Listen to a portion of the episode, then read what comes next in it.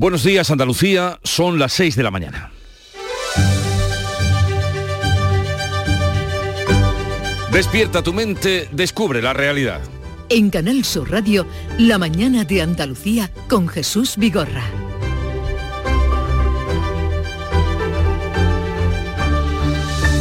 Aumenta la preocupación en el sector de la fresa de Huelva, una campaña inesperada contra estos productos de origen andaluz surgida en Alemania, a consecuencia de la ampliación de los regadíos en Doñana, trae de cabeza a los agricultores onubenses que cultivan estos productos, máxime cuando un 30% de su producción se exporta a Alemania. La Junta de Andalucía acusa al Gobierno de azuzarla y a la vez le pide la intervención del ministro de Agricultura para que pare este disparate. Esta polémica se ha colado en el debate político andaluz, donde arrecian las críticas contra el Gobierno por no invitar al biólogo Miguel Delibes, presidente del Consejo de Participación de Doñana, a participar en la sesión para la tramitación de la ley de regadíos del parque, una sesión que está convocada para el próximo 13 de junio. Quedan días. Después de las elecciones del domingo, ahora se gestionan acuerdos y pactos para formalizar gobiernos. Hoy las juntas electorales revisarán el escrutinio de las elecciones municipales y también de las, automáticas, las autonómicas del día 28 de mayo, un cálculo que puede modificar mayorías en varios municipios donde el resultado depende de un puñado de votos. Y aún hoy se hablará de la retirada de Inés Arrimadas. Se va de la política cuando ésta ya la había dejado a ella, mientras lo que queda de Ciudadanos es el berrinche de Mundo Val y poco más. Y hoy conoceremos los datos del paro y de afiliación a la Seguridad Social durante el pasado mes de mayo. No se espera que vayan peor que los del mes de abril. En Canal Sur Radio, la mañana de Andalucía con Jesús Vigorra. Noticias. ¿Qué les vamos a contar a partir de este momento con Paco Ramón? Buenos días, Paco. Muy buenos días, Jesús. Pero comenzamos por eh, darles cuenta del tiempo para hoy. Continúa la inestabilidad que va a seguir durante todo el día en Andalucía con cielos nubosos y chubascos ocasionalmente acompañados de tormentas más intensos, eso sí, en el interior y por la tarde. Las temperaturas, las mínimas, se van a mantener con pocos cambios y las máximas van a experimentar un ligero descenso, mientras que los vientos serán de levante en el litoral mediterráneo y el estrecho y variables y flojos en el resto de la comunidad. Y ahora vamos a contarles las noticias más destacadas de este día, este 2 de junio. El sector agroalimentario andaluz podría perder hasta 600 millones de euros por la campaña de desprestigio a la fresa de Huelva que se está produciendo en Alemania. Las organizaciones agrarias eh, consideran que detrás de dicha campaña, plagada de noticias falsas, argumentan hay intereses económicos. Lo explica el secretario general de la Unión de Pequeños Agricultores de Huelva, de la UPA, Manuel Piedra. Lo único que están haciendo es haciendo caja con la miseria, haciendo caja para que ellos ganen dinero con su producto en Alemania, porque la presa de España no está llegando prácticamente ahora mismo a Alemania. La calor hace que nuestro producto, que es perecedero, llegue al mercado nacional, que es más cercano y no llegue a Alemania.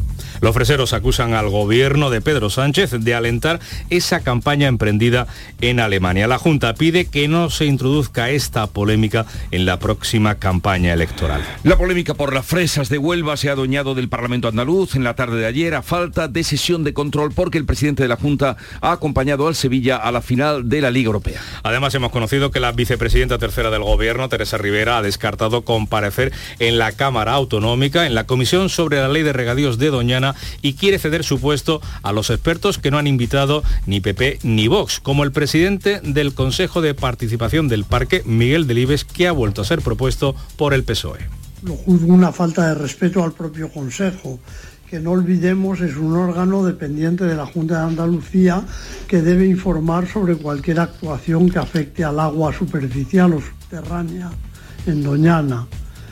Por otro lado, me suena un intento de minimizar las voces discrepantes.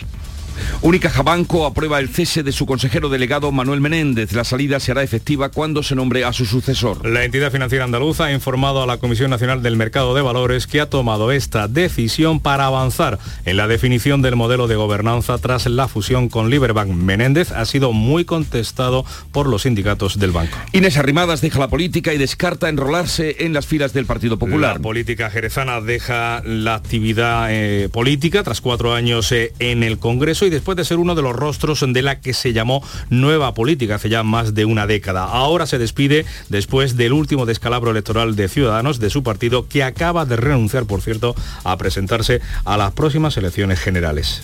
Hoy inicia una nueva etapa al margen de la política, pero mantengo mi compromiso con la España en la que creo, porque, como decía, los principios se pueden defender desde las instituciones o desde fuera de ellas.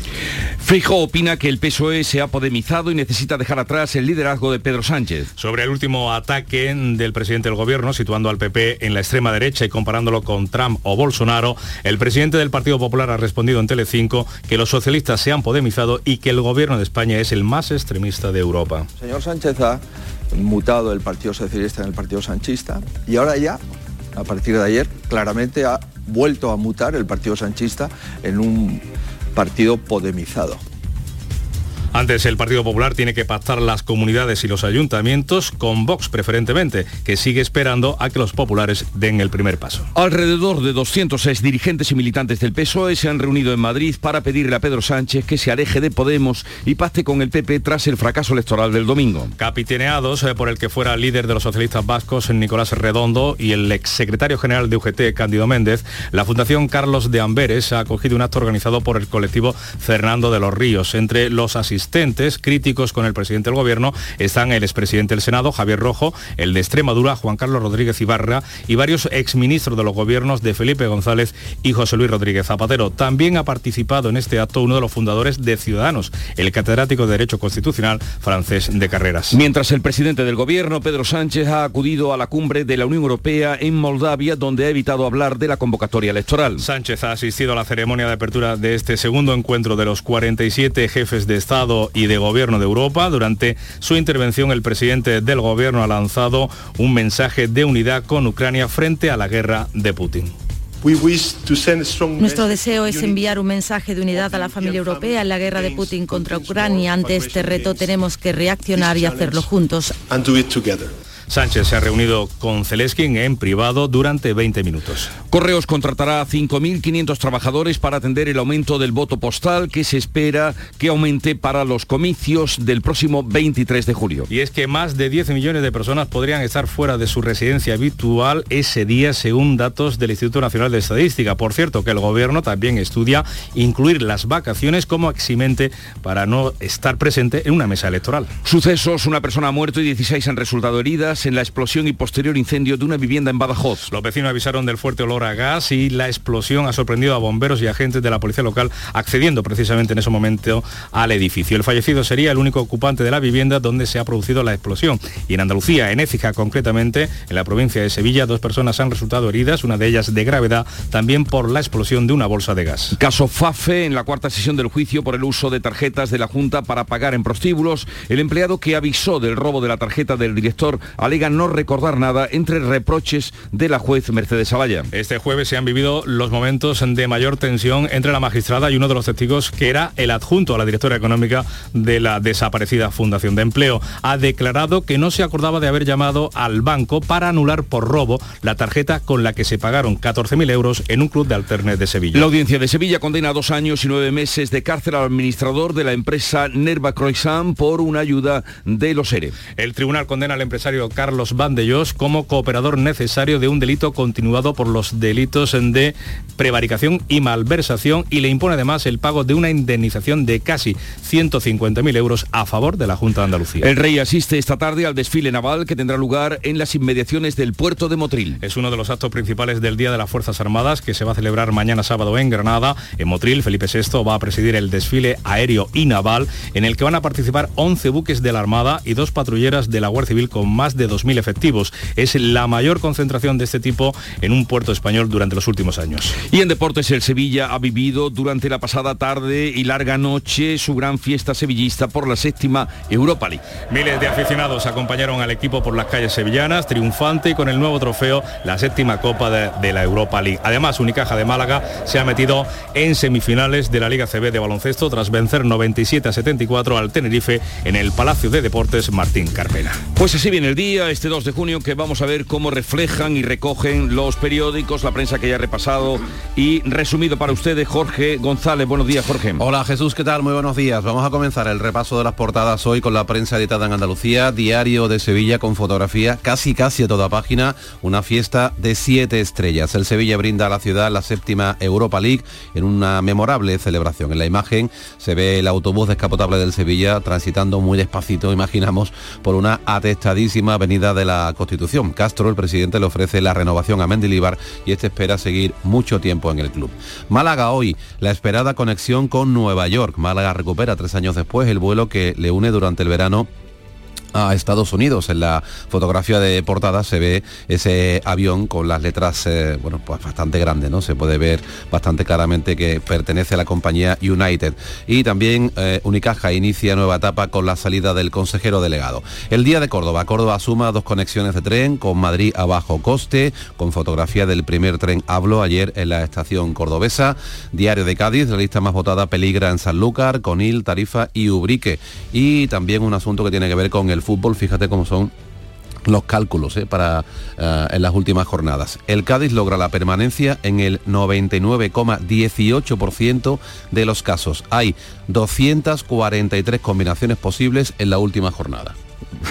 Hasta la última jornada. Agárrate. sí, sí, sí. Diario de Almería, Medicina y Enfermería, los grados más demandados por la Universidad Almeriense, en la Universidad Almeriense por los alumnos. En Huelva Información, emprendedoras para Marruecos. El proyecto Guafira concluye la formación de 200 temporeras en Huelva para su autoempleo. En la fotografía vemos un grupo muy numeroso de estas mujeres, mujeres marroquíes, en el acto celebrado ayer en La Rábida. En cuanto a la prensa de tirada nacional, dos asuntos que tienen que ver con la política directamente pues copan prácticamente todas las portadas. Por un lado, Inés Arrimadas, que aparece en todas las fotos. Sí y por otro lado por los pactos postelectorales. En el país, PP y Vox libran su primer pulso por los pactos territoriales. Feijó pide a Bascal que deje gobernar a sus candidatos con fotografía de Inés Arrimadas en un ascensor dándole al botón, una imagen muy simbólica, simboliza esa marcha de la política, una foto que, bueno, muy parecida se ve también en otros periódicos, incluso aquí en Andalucía y prácticamente igual en La Vanguardia. En el mundo, el PP integrará los cargos de ciudadanos que den el paso. Genova no hará fichajes por respeto, pero escuchará con generosidad aquellos que quieran cambiar de partido. Hay en este caso en el mundo doble foto de Inés Arrimadas con su característica chaqueta rosa con este titular, La Rosa de los Grandes Días. En la razón, Feijó armalistas populares con guiños al centro y a Vox. Inés Arrimadas cierra su ciclo político y descarta irse al PP con una foto de la líder de Ciudadanos hasta ayer en el anuncio de su marcha. Y terminamos con ABC, históricos del PSOE contra el insoportable discurso de Sánchez y otro asunto bastante eh, interesante de actualidad. La Iglesia Española identifica a 728 abusadores desde el año 1950, más de la mitad ya fallecidos. Dice este diario que el 82% de los casos recopilados son de carácter homosexual masculino y 4 de cada 5 religiosos. Pues vamos ahora con la prensa internacional a ver qué ha encontrado y nos ofrece Elena Colchero. Buenos días, Elena. Buenos días, pues la prensa europea lleva sus portadas, entre muchos otros muchos asuntos, la cumbre de la Comunidad Política Europea de Moldavia. El francés Le Monde titula Ucrania y Moldavia abogan por su rápida entrada en la Unión Europea. En el Timpul de Moldavia, foto histórica, los líderes europeos reunidos en la cumbre, cruciales conversaciones entre los líderes además de Azerbaiyán, Armenia y la Unión Europea para resolver el conflicto. Cualquier país europeo fronterizo con Rusia debe poder ser miembro de la Unión Europea y de la OTAN, resalta las palabras de Zelensky y el público portugués. Y el globo de Brasil, Europa se reúne con Zelensky y desafía a Putin en la cumbre de Moldavia. Después seguimos, Jesús. Bien, eh, luego la segunda entrega y la mañana de este viernes amaneció, como siempre, con el Club de los Primeros activo, hiperactivo, con Charo Padilla. Buenos días. Querido, buenos días. ¿Cómo has encontrado? Muy bien. Estoy muy guapo con la muy chaqueta. Bien. Yo te veo a ti también ¿Va a algún estupenda. sitio hoy? No, Fantástica. Sí, seguro, tampoco me lo tiene que decir. Eh, Luego te lo eh, cuento. Aquí tengo frío, fresco. No, está guapo. Que hemos hoy ayer hablábamos de los defectos, hoy de las virtudes. ¿Y qué ha salido? Hombre, pues muchas virtudes, porque hombre, defectillo tenemos, pues también tenemos nuestras virtudes. Paciencia, eh, empatía, eh, puntualidad, buenas personas, en fin. Y hemos estado hablando con Isabel, que es limpiadora en Cádiz, me ha encantado la conversación, y con un matrimonio formado por Manuel Jesús. Y María Jesús, él trabaja en Navantia y ella en una papelería, pero en realidad por la tarde tienen una academia de Aikido. ¿Eso qué? Ah, de lucha. No, pero em, pero lo mejor es que dan clase eh, gratuita de autoprotección femenina, que eso es fantástico. El aikido además es que yo creo que con la mirada fulmina al muchacho que quiere agredirte, ¿no? Está muy bien, me voy a apuntar online aunque sea. Estupendo. Oye, que tengas un buen fin de semana. Mañana no vengas, ¿eh? No te vayas. Pues mira, estaba por, porque me la ha recordado, si no el despertador suena otra vez Adiós, que merecido es el descanso.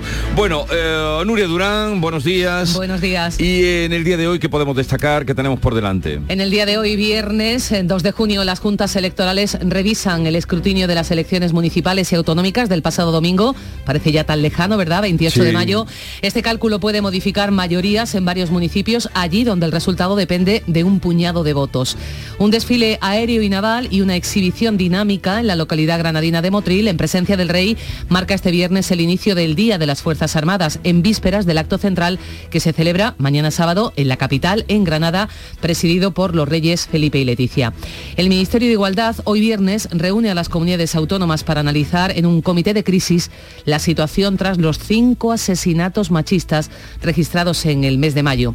Se publican hoy los datos del paro y afiliación del pasado mes. El INE también hoy publica los datos sobre los embargos de viviendas habituales en el primer trimestre del año. Y el cantante onubense Manuel Carrasco comienza en el Estadio Olímpico de Sevilla ante 70.000 personas.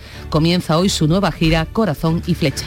Luego nos acercaremos precisamente al Estadio La Cartuja porque hay gente que lleva aguardando casi una semana, lleva aguardando a las puertas del estadio entrar los primeros para coger buen sitio.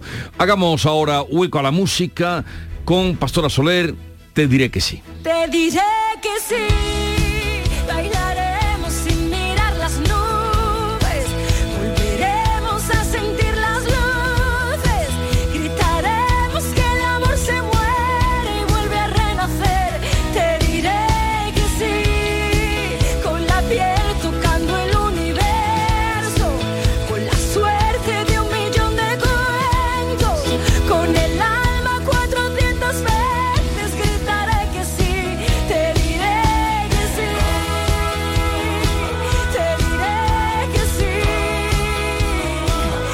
La mañana de Andalucía ya está en marcha en este 2 de junio. Desde aquí, desde ahora y hasta las 12 estaremos encantados de vivirla y compartirla con ustedes. Ahora sigue la información con Paco Ramón y Nuria Durán.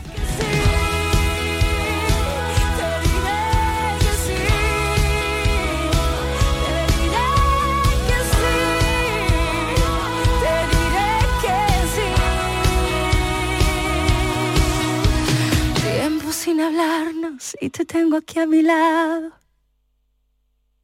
No sé tú, pero yo este verano voy a hacer una ruta de piscinas municipales. Pero, ¿cómo? ¿De piscinas? Sí, hombre. He creado la primera ruta de piscinas municipales por España, analizando la profundidad, las horas de luz o la calidad de los chiringuitos, ya sabes. Eh, sí, sí, ya sé. Este viernes 2 de junio llega el bote especial con 130 millones de euros de euromillones para que tengas todo el tiempo del mundo para hacer lo que quieras. Como crear la primera ruta de piscinas municipales de España. Euromillones. Loterías te recuerda que juegues con responsabilidad y solo si eres mayor de edad. Precios de locura en Rapimueble. Sofá Cheslón 249 euros. Dormitorio juvenil solo 389 euros. Aprovecha ofertas de locura y paga en 12 meses sin intereses. Rapimueble, líder en precios y calidad. Más de 200 tiendas en toda España y en rapimueble.com. La mañana de Andalucía.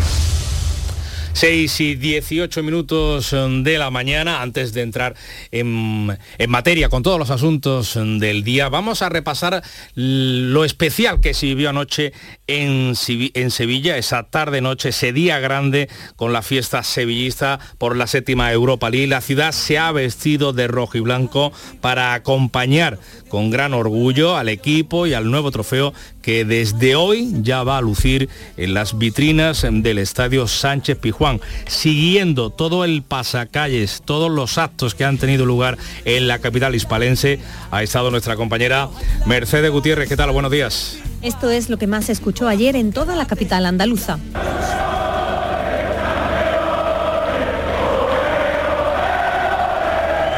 Miles de aficionados del Sevilla Fútbol Club dieron la bienvenida a un equipo que lució triunfante el nuevo trofeo por toda la ciudad, la séptima copa de la Europa League. Visitaron el convento de las Hermanas de los Pobres de Nervión con Sor Catalina al frente. Esta mañana temprano, ya antes de que yo dijera nada, todos habían oído ya. Esta, había una explosión de alegría enorme. Mi siesta. Siguieron por Puerta Jerez, la catedral y el ayuntamiento donde el alcalde los recibió así. ¿Y qué os parece si celebramos una vez más que el Sevilla ha conseguido su séptimo campeonato continental? El presidente del Sevilla, José Castro, anunciaba lo siguiente. Que somos el único equipo español que este año ha ganado un título. ¡Viva el Sevilla! Y un escenario de 360 grados dio la bienvenida al equipo del Sevilla a su llegada al Sánchez Pizjuán poco después de las 10 de la noche. Era el momento de la gran fiesta y así presentaron al equipo. Vamos con los gladiadores del Sevilla Fútbol Ilusión, emoción, música y alegría para una gran noche de celebración.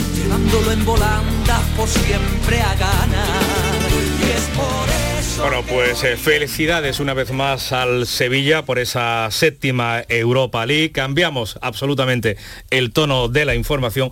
Les contamos que el sector agrario podría perder hasta 600 millones de euros por la campaña de desprestigio a la fresa de Huelva en Alemania. Las organizaciones agrarias, Manuel Vicente, consideran que detrás de dicha campaña hay un interés económico. La campaña promovida por la asociación alemana Campact contra la fresa de Huelva pone en peligro un volumen de exportaciones de en torno a 600 millones de euros, lo que ha provocado una gran crispación entre los empresarios del sector.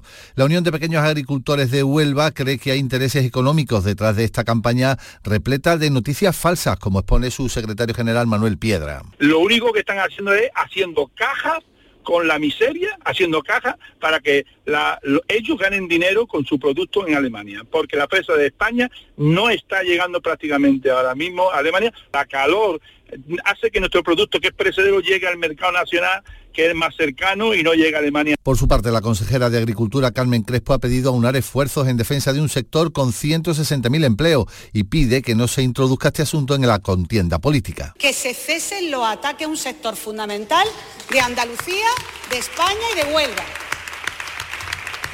Con las cosas de comer no se juega, con las cosas de comer no se juega y están jugando con las cosas de comer. Los freseros acusan al gobierno español de alentar la campaña emprendida desde Alemania. Por cierto, que la polémica por las fresas de Huelva se ha adueñado del Parlamento andaluz a falta de sesión de control al presidente de la Junta que estaba acompañando al Sevilla en esa final de la Liga Europa. El gobierno andaluz y el grupo parlamentario socialista han convertido la campaña de esa ONG alemana contra el consumo de fresa onubense en un duro enfrentamiento.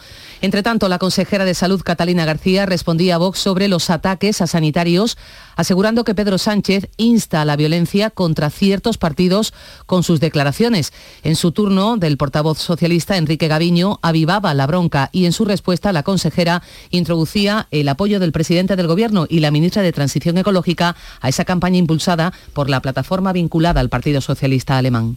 Ya que usted acaba de decir que el presidente del Gobierno ha cometido un delito de incitación al odio, y le aclaro, debe de tenerlo usted nítido, porque si no usted habrá cometido un delito de calumnias. Esto es un delito contra Andalucía. Los hooligans del gobierno de España contra Huelva. El presidente y Rivera. Esto sí es un, delay, un delito contra Andalucía.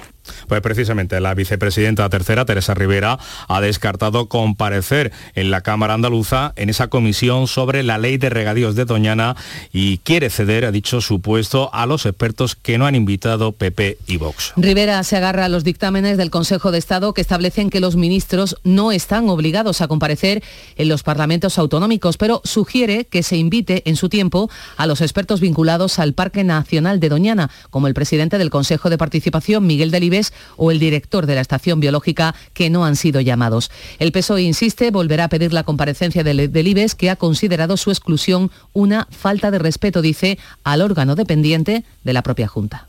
Lo juzgo una falta de respeto al propio Consejo que no olvidemos es un órgano dependiente de la Junta de Andalucía que debe informar sobre cualquier actuación que afecte al agua superficial o subterránea en Doñana. Por otro lado, me suena un intento de minimizar las voces discrepantes.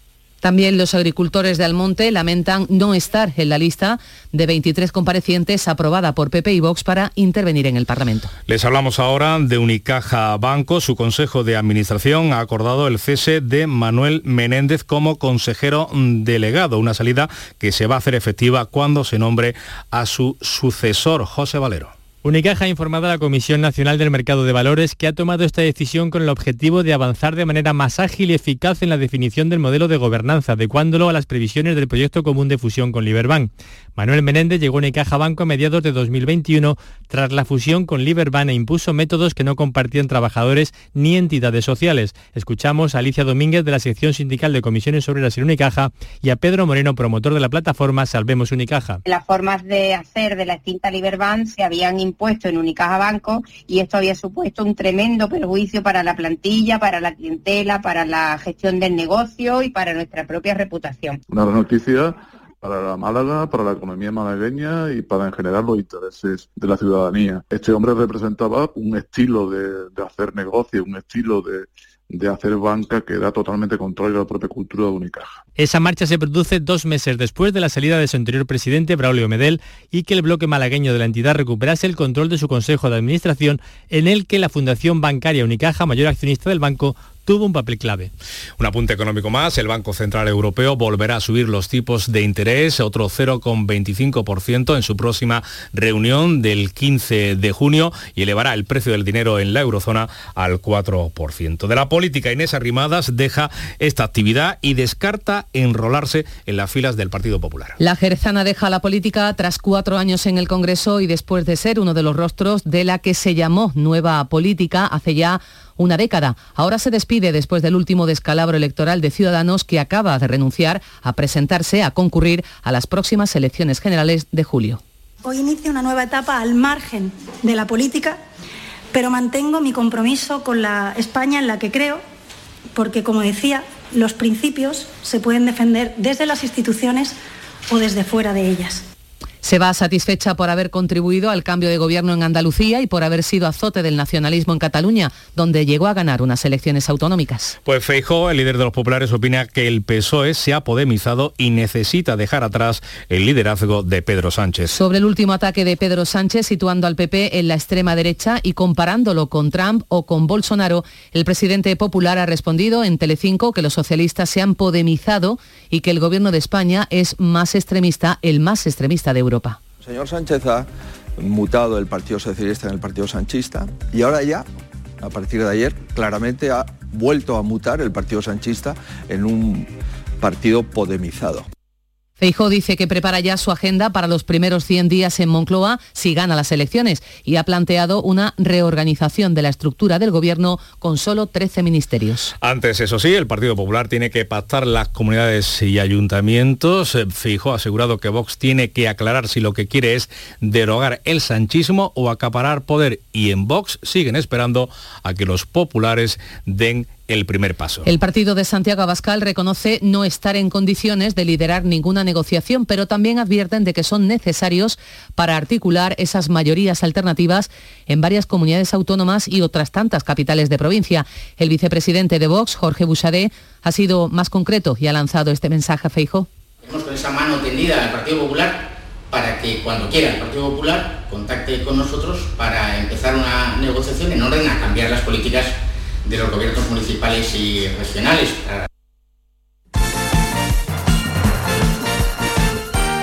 6 y 28 minutos, vamos con los deportes. Eduardo Gil, adelante. Buenos días. Las celebraciones del Sevilla por su séptima UEFA Europa League se alargaron hasta la madrugada con un fin de fiesta espectacular en el Estadio Ramón Sánchez Pizjuán con música, luz y color sevillista tras la consecución de un nuevo título continental. Tras bajarse del avión a media tarde, visitar a las Hermanitas de los Pobres, Puerta Jerez, Catedral y Ayuntamiento, donde el equipo fue recibido por el alcalde Antonio Muñoz, y ya un hecho que Mendilíbar va a seguir, algo que se conoció en la euforia de la fiesta del Sevilla.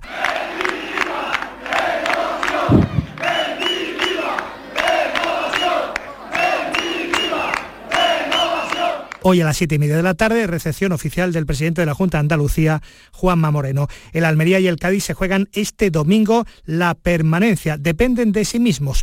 El Almería en el campo del español, en Cornellá, también descendido el Elche, el rival del Cádiz. El Barça podría ser sancionado sin Liga de Campeones después del informe realizado por los inspectores del Departamento de Ética y Disciplina de la UEFA tras el caso Negreira. Por cierto, la etapa de Leo Messi ha finalizado en el Paris Saint-Germain, ha confirmado su entrenador Christophe Galtier. Y a propósito, la selección española va a recuperar la atención ya que hoy debe proporcionar de nuevo la lista de convocados Luis de la Fuente para las semifinales de la Liga de Naciones. Además, Unicaja Málaga en semifinales de la Liga CB al tumbar en el segundo partido de cuartos del playoff en casa en el Carpena al Lenovo Tenerife. Su rival, previsiblemente, el Barcelona y la andaluza Carolina Marín, cuarta cabeza de serie en el abierto de Tailandia de badminton, ya está en cuartos de final. Acaban de dar las seis y media de la mañana, sintonizan Canal Sur Radio. La mañana de Andalucía con Jesús Vigorra. Y a esa hora vamos a dar cuenta en titulares con Nuria Durán de las noticias más destacadas que les venimos contando. El sector agroalimentario andaluz podría perder hasta 600 millones de euros por la campaña de desprestigio a la fresa de Huelva. Las organizaciones agrarias consideran que detrás de esta campaña plagada denuncian de noticias falsas hay intereses económicos y acusan al gobierno de Pedro Sánchez de alentar la campaña emprendida desde Alemania. La vicepresidenta Teresa Rivera descarta comparecer en el Parlamento andaluz en la comisión sobre la ley de regadíos de Doñana y quiere ceder su puesto a los expertos que no han invitado, no ha invitado el PP y Vox. También los agricultores de Almonte lamentan no estar en la lista de 23 comparecientes aprobada por PP y Vox para intervenir en la Cámara Andaluza.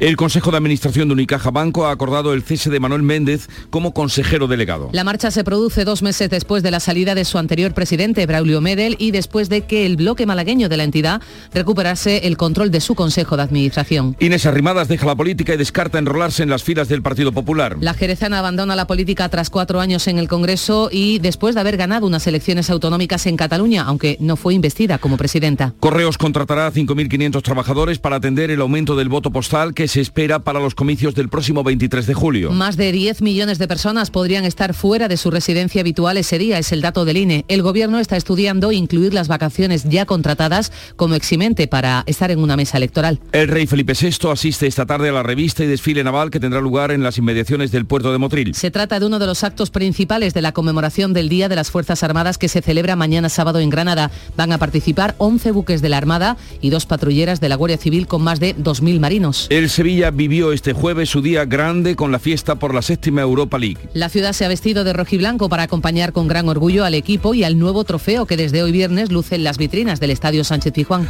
Y en cuanto al tiempo para hoy... Tiempo inestable, Jesús, con cielos nubosos y chubascos ocasionalmente acompañados de tormentas que pueden ser localmente fuertes y también puede haber granizo. Los vientos van a ser de levante en el litoral mediterráneo y el estrecho. Las temperaturas máximas bajan. Hoy se mueven entre los 23 de Jaén y los 28 de Córdoba y Sevilla.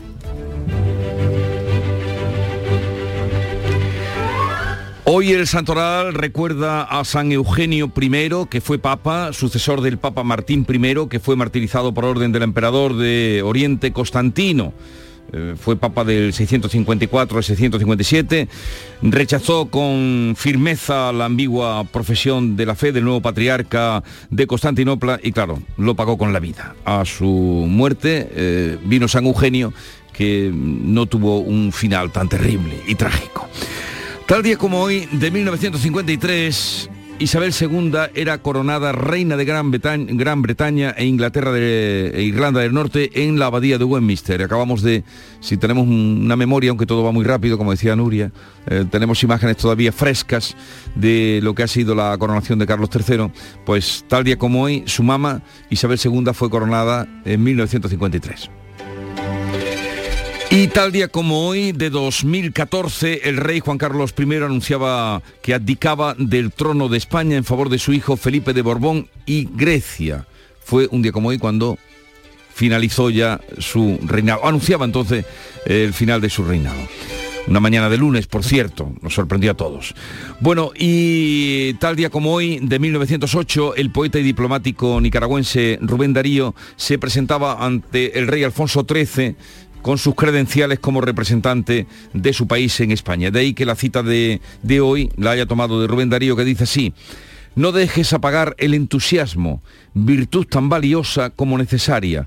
Trabaja, aspira, tiende siempre hacia la altura el entusiasmo. Tomad buena nota, os veo a todos muy atentos. Muy, pero muy moderno y muy modernista. el entusiasmo aspira, tiende siempre hacia la altura, nunca hacia abajo. Bueno, con esto vamos ahora a la realidad, la realidad que es más prosaica del día que hoy refleja la prensa. Jorge, segunda entrega. Segunda entrega, comenzamos ahora el repaso de las portadas de los periódicos por la prensa nacional con dos asuntos principales, los pactos postelectorales y sobre todo una protagonista absoluta, Inés Arrimadas. En el país, PP y Vox libran su primer pulso por los pactos territoriales. Feijóo pide Bascal que deje gobernar a sus candidatos. La fotografía de portada en el país para Inés Arrimadas en un ascensor dándole al botón, una imagen que simboliza la marcha, su marcha de la política, una foto que es muy parecida a la que podemos ver también en otros diarios. Y el gorila se queda entre nosotros, o se queda, que queda en nosotros, mejor dicho. ¿Qué te sugiere este titular?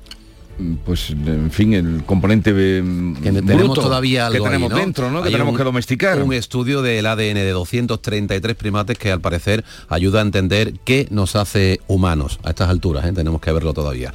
En el mundo, el PP integrará los cargos de ciudadanos que den el paso. Génova no hará fichajes por respeto, pero escuchará con generosidad a aquellos que quieran cambiar de partido. Una doble foto de Inés Arrimadas en ambas con su característica chaqueta rosa y con este titular, La rosa de los grandes días. Dice también el mundo, el absentismo se dispara con 1,6 millones de empleados que no trabajan una hora a la semana. En la razón, Feijó arma listas plurales con guiños al centro y a Vox y el PSOE apela a la épica de Zapatero en 2008 para activar a la izquierda. La foto de portada de La Razón, también para Arrimadas, cierra su ciclo político, dice este diario, y descarta irse al PP, con una fotografía eh, durante el anuncio ayer de su marcha de la política. En ABC, históricos del PSOE contra el insoportable, entrecomillado, discurso de Sánchez, y la Iglesia Española identifica a 728 abusadores desde 1950, más de la mitad ya fallecidos. En cuanto a la prensa que se edita aquí en Andalucía, comenzamos en Sevilla, con el diario de Sevilla, como no podía ser de otra forma, dedica su portada prácticamente entera a la victoria o a la celebración de la victoria del Sevilla, una fiesta de siete estrellas, dice el diario. El Sevilla eh, brinda a la ciudad su séptima Europa League en un memorable, una memorable celebración. La fotografía de portada pues se ve a ese autobús descapotable con buena parte de la plantilla eh, encima saludando al numeroso público que se arremolinaba ayer en la Avenida de la Constitución, que estaba, bueno, hasta arriba se puede decir. Castro, el presidente, le ofrece la renovación a Mendilibar, al entrenador. Málaga hoy, eh, la esperada conexión con Nueva York, con fotografía de ese avión, esa aeronave ayer, tras aterrizar en el aeropuerto de Málaga. Y Unicaja inicia nueva etapa con la salida del consejero delegado. En el día de Córdoba, también para el transporte, el titular más destacado, Córdoba suma dos conexiones de tren con Madrid a bajo coste, con fotografía del primer tren Hablo, ayer en la estación cordobesa. Diario de Cádiz, la lista más votada peligra en Sanlúcar, en Conil, en Tarifa y en Ubrique.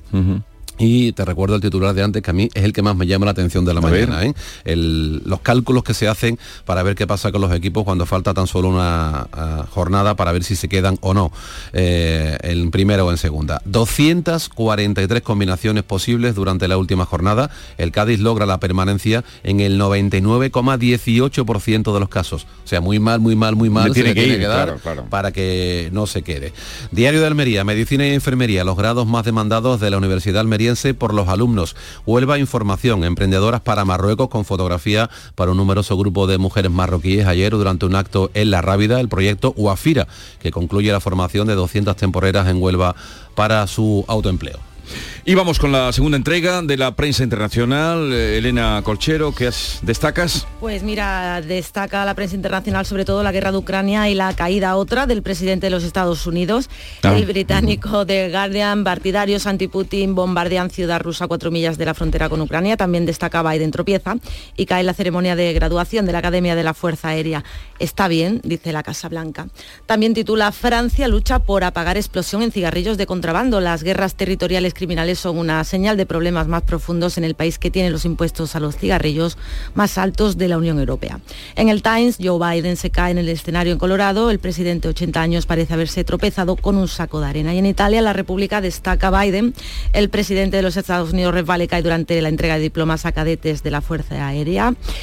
Cierre de consulados, la guerra de Rusia conduce a una crisis diplomática entre Berlín y Moscú, titula el Berliner Zeitung. Y el Tania de Grecia, pues nuevamente va Biden tropezó y cayó durante un evento y también destaca eh, Turquía fuertes reacciones a un miembro del Parlamento que tiene tres esposas. Organizaciones de mujeres en Turquía condenan el hecho.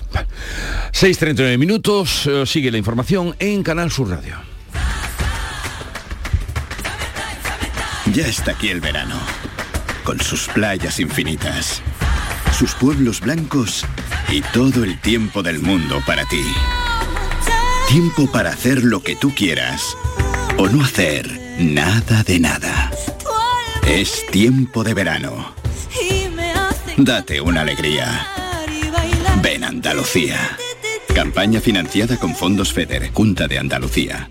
No sé tú, pero yo este verano voy a hacer una ruta de piscinas municipales. Pero, ¿cómo? ¿De piscinas? Sí, hombre. He creado la primera ruta de piscinas municipales por España, analizando la profundidad, las horas de luz o la calidad de los chiringuitos, ya sabes. Eh, sí, sí, ya sé. Este viernes 2 de junio llega el bote especial con 130 millones de euros de euromillones para que tengas todo el tiempo del mundo para hacer lo que quieras. Como crear la primera ruta de piscinas municipales de España.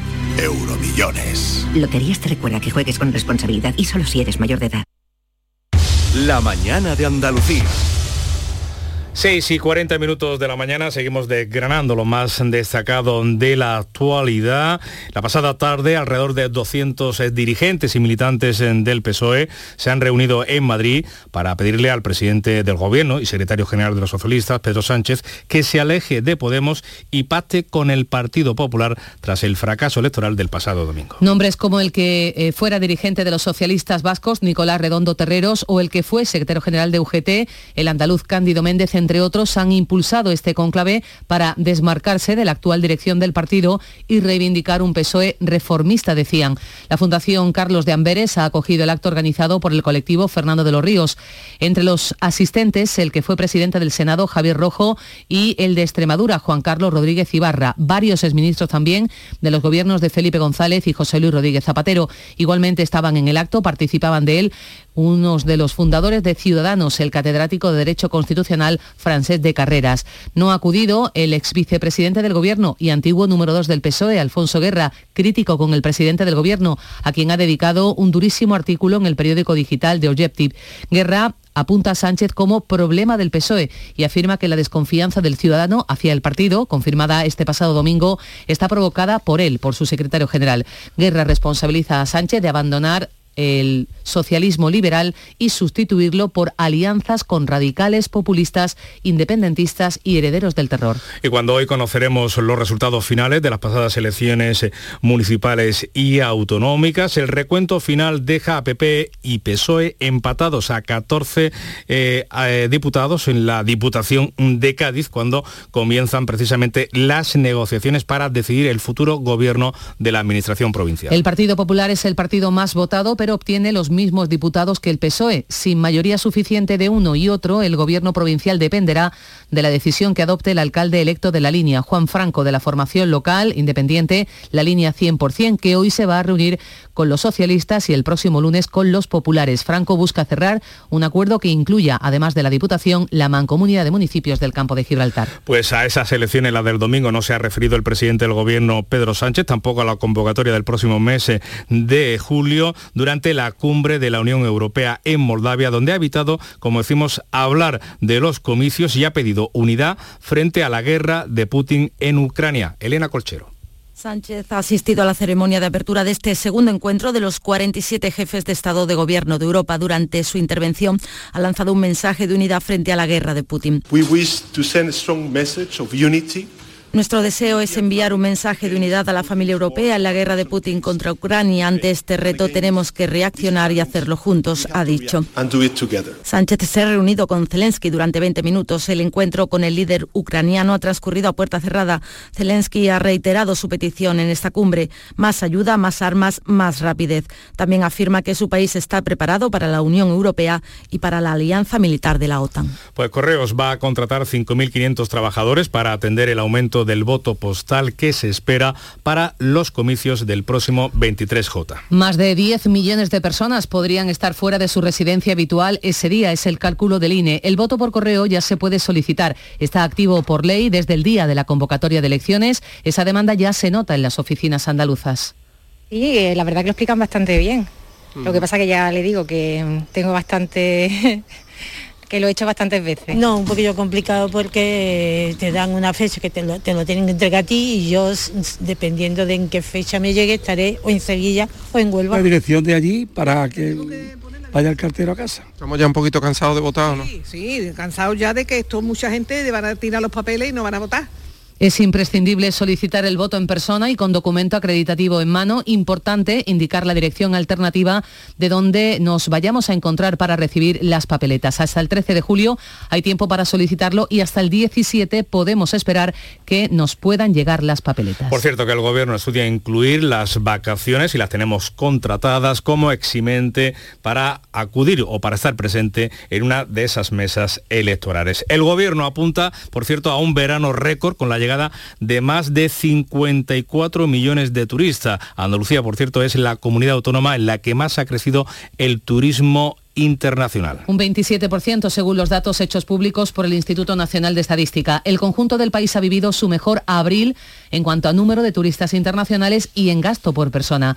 La entrada de turistas extranjeros entre enero y abril alcanza una cifra récord, 21 millones. El gasto total también crece, más del 36% en relación al año pasado. Supera los 25.600 millones de euros. Abril ha sido el mes que ha batido el récord del cuatrimestre, 7.200.000 turistas internacionales que han dejado aquí casi 8.500 millones de euros. En cuanto a la procedencia, Reino Unido, Francia y Alemania encabezan los países de origen, los países emisores. Un dato más, Andalucía ha sido el cuarto destino más solicitado después de Cataluña, Baleares y Canarias. Cambiamos de asuntos. Una persona ha muerto y 16 han resultado heridas en la explosión y posterior, posterior incendio perdón, de una vivienda en Badajoz. Los vecinos avisaron del fuerte olor a gas y la explosión ha sorprendido a bomberos y agentes de policía local justo cuando accedían al edificio. El fallecido sería el único ocupante de la vivienda donde se ha producido la explosión. Desde el ayuntamiento lamentan el suceso, nos lo decía así el alcalde de Badajoz, Ignacio Grajera una desgracia que, bueno, se ha salvado, se ha saldado con, una víctima mortal. Vamos a ver cuáles son las causas y, los motivos. Y, desde aquí, pues aquellos familiares y, amigos del fallecido en este caso, pues nuestro más sentido pésame y. Y en Écija dos personas han resultado heridas, una de ellas de gravedad también por la explosión de una bolsa de gas cuando trabajaban en la construcción de un pozo en un campo de esta localidad sevillana. Más asuntos, la Guardia Civil investiga el hallazgo de un cuerpo sin vida en el interior de un vehículo en Barbate. Se trata de un hombre que ha aparecido degollado y con cortes en las muñecas. Y dos asuntos eh, judiciales, caso FAFE, en la cuarta sesión del juicio por el uso de las tarjetas de la Junta para pagar en prostíbulos. El empleado que avisó del robo de una tarjeta de crédito del director alega no recordar nada entre reproches de la juez Mercedes Alaya, mientras la audiencia de Sevilla condenado a dos años y nueve meses de cárcel al administrador, administrador de la empresa Nerva Croissant por una ayuda de los seres mm, y condena además a una indemnización de casi 148.000 euros a favor de la Junta de Andalucía. Le contamos también que la Iglesia Católica ha recogido testimonios de más de 900 víctimas de abusos sexuales desde los años 40 del siglo pasado. Señalan a unos 700 sacerdotes y laicos como responsables de esos abusos. Es el informe de la conferencia episcopal que recoge siete tomos o en siete tomos todas las actuaciones recopiladas durante los últimos tres años y que nos cuenta Marisa del Barrio.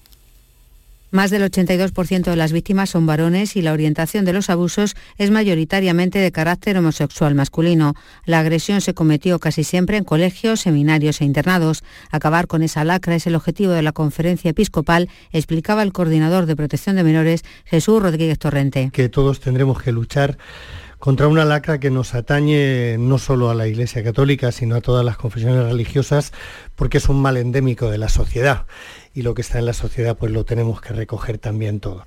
Siempre reconociendo que es mucho más el bien que el mal que hacemos. Pero es verdad que con solo un caso en cualquiera de nuestras confesiones es ya una tragedia. El informe no está cerrado. La conferencia episcopal da por hecho que el número de casos puede verse modificado. No se han cruzado todavía datos con el informe del defensor del pueblo o con el despacho de abogados Cremades Calvo Sotelo, que lleva la mayoría de denuncias. Le contamos también que el rey asiste esta tarde a la revista y al desfile naval que va a tener lugar en las inmediaciones del puerto de Motril con motivo del Día de las Fuerzas Armadas. Jesús Reina. En Motril, con la presencia del Rey de España, habrá un desfile aéreo y naval y una exhibición dinámica. Participan 11 buques de la Armada y dos patrulleras de la Guardia Civil con más de 2.000 marinos, en la que es la mayor concentración de este tipo de embarcación en un puerto español en los últimos años. Está prevista una exhibición con paracaidistas de la patrulla acrobática del Ejército del Aire, helicópteros de la patrulla ASPA y vehículos de combate del Ejército de Tierra. También se unirán unidades de la Guardia Civil y todo está preparado para que el sábado por la mañana más de 3.100 militares de los ejércitos, de tierra y del aire y de la Armada recorran el centro de Granada en una parada militar presidida por los Reyes, en la que participarán también 70 aeronaves, entre aviones y helicópteros, y 150 vehículos y unidades móviles. Pues así llegamos a las 7 menos 10, el tiempo ahora de la información local en Canal Sur Radio. En la mañana de Andalucía de Canal Sur Radio, las noticias de Sevilla. Con Pilar González. Buenos días. La ciudad se ha vestido de rojo para celebrar la victoria del Sevilla que confirma la continuidad del entrenador Mendilibar. Hoy Sevilla vuelve a tener una cita multitudinaria, la del concierto de Manuel Carrasco que obliga a cortar el tráfico en el entorno del estadio y a reforzar el transporte público para facilitar la llegada de 70.000 personas. Enseguida se lo contamos antes el tiempo. Hoy tenemos intervalos de nubes con chubascos ocasionalmente acompañados de tormenta y granizo por la tarde y más probable en la sierra. Viento variable flojo, la máxima prevista 28 grados en Sevilla, 29 en Écija, Lebrija y Morón. A esta hora 19 grados en la capital. Las noticias de Sevilla. Canal Sur Radio. El presidente de la Junta, Juanma Moreno, va a recibir esta tarde en San Telmo a la plantilla, técnicos y miembros del Consejo de Administración del Sevilla tras una jornada de auténtica fiesta. Miles de sevillistas han celebrado con su equipo la séptima Europa League. Durante todo su recorrido por la ciudad, una marea roja vestía las calles de Sevilla que terminó en una gran fiesta en el estadio Sánchez Pijuán. Así lo vivía Eduardo Gil.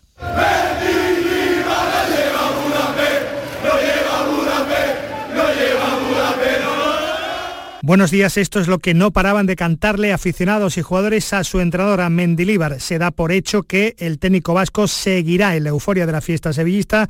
Eso era un secreto a voces. Las celebraciones se alargaron hasta la madrugada con la séptima UEFA Europa League, con un fin de fiesta espectacular en el Sánchez Pizjuán, en el estadio lleno de música, luz y color. Durante la tarde visita a las Hermanitas de los Pobres, a Puerta Jerez, a la Catedral y al Ayuntamiento de Sevilla, donde el propio Mendilibar tomó la palabra antes de que les diera la bienvenida el todavía alcalde de Sevilla, Antonio Muñoz. No he vivido las seis copas anteriores, pero viviendo esta no me extraña que queráis más, más y más, ¿no? Es un club al que llegas y no se olvidan, aunque estén mal, no, no, no, no, no piensan en en perder, sino piensan en ganar, ganar y ganar, ¿no? Y eso, eso hace al Sevilla ser un club campeón. ¡Aupa Sevilla! Los reyes de Europa, los emperadores de Europa. El número 7 es un número mágico, porque ¿cuántos días, se según la Biblia, se tardó en, en hacer el mundo? ¿Cuántos días? ¿Cuántas vidas tiene un gato? ¿Cuántos días tiene la semana? ¿Cuántos pecados capitales hay? ¿Cuántos libros hay de Harry Potter? ¿Y cuántas copas tiene el Sevilla?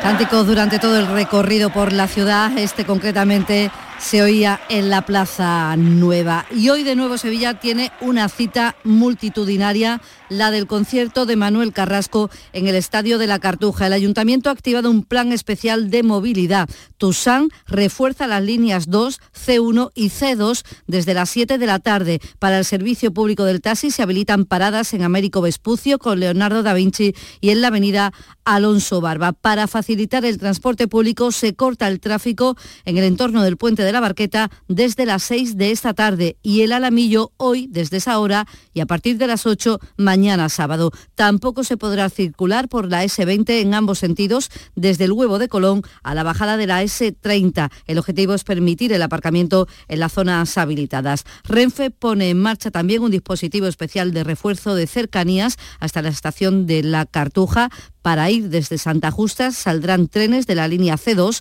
a las 6, a las 7, a las 8 y a las 9. Para regresar los trenes especiales cerca de las doce y media y pasada la una. El sábado para ir estará también la línea regular a las 7 y a las 9 y dos trenes especiales a las 6 y a las 8. Para regresar también habrá dos trenes especiales. Se esperan 70.000 personas en el Estadio de la Cartuja este viernes y también el sábado para el concierto de Manuel Carrasco que ha elegido la ciudad de Sevilla para iniciar su gira por España. 6 de la mañana y 54 minutos.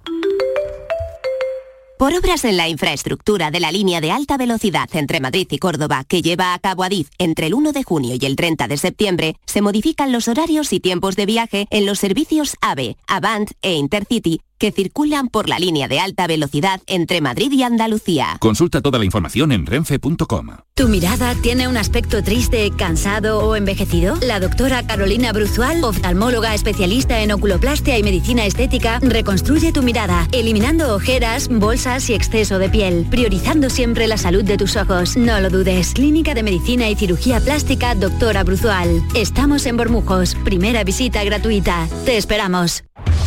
En Canal Sur Radio, las noticias de Sevilla. La Consejería de Fomento licitará este verano el segundo subtramo de la línea 3 del metro que va entre los carteros y San Lázaro por un importe de casi 134 millones de euros. Este plazo supone un ligero retraso sobre el plan inicial de la Junta, que pretendía hacerlo en mayo, aunque la consejera Rocío Díaz en el Parlamento ha defendido su hoja de ruta. En verano vamos a licitar el subtramo 2 los carteros San Lázaro por 133,8 millones de euros y seguiremos de forma secuencial la licitación del resto de sus tramos cuyas ejecuciones se irán solapando con el objetivo de poner en servicio este tramo norte en 2030. También se retrasa a septiembre el traslado de los primeros juzgados a la nueva ciudad de la justicia en Palmas Altas. Estaba previsto para este mes de junio, pero la Junta ha consensuado la nueva fecha con jueces y sindicatos, recordando que la mayoría del personal está de vacaciones en agosto. Según lo previsto, el traslado comenzará con 13 juzgados de lo contencioso y 4 de lo mercantil. Y una llamada a la solidaridad para todo este fin de semana. El Banco de Alimentos pone en marcha una nueva campaña de recogida de alimentos necesita 300.000 kilos para que 40.000 personas de Sevilla, capital y provincia puedan comer de aquí a final de verano. Se puede donar comida o tarjetas con dinero. Esto último tiene una doble ventaja, como cuenta el presidente del Banco de Alimentos en Sevilla, Francisco Orteaga. Yo le pedí con el ticket un certificado de donación a través de la página web de FEDBAL y ese certificado le permite una deducción fiscal de hasta el 80% de su donación. Y para los bancos de alimentos el efectivo tiene la ventaja de que podemos comprar exactamente aquellos alimentos que nos han llegado en menor cuantía y que no son más deficitarios. La fecha marcada para las próximas elecciones generales, el 23 de julio, está haciendo que la petición de voto por correo se esté incrementando ya. Es importante que, el impreso, que en el impreso se indique la dirección alternativa si es que va a estar de vacaciones. Sí, eh, la verdad que lo explican bastante bien. No, un poquillo complicado porque te dan una fecha que te lo, tienen que entregar a ti y yo, dependiendo de en qué fecha me llegue, estaré o en Sevilla o en Huelva. La dirección de allí para que vaya el cartero a casa.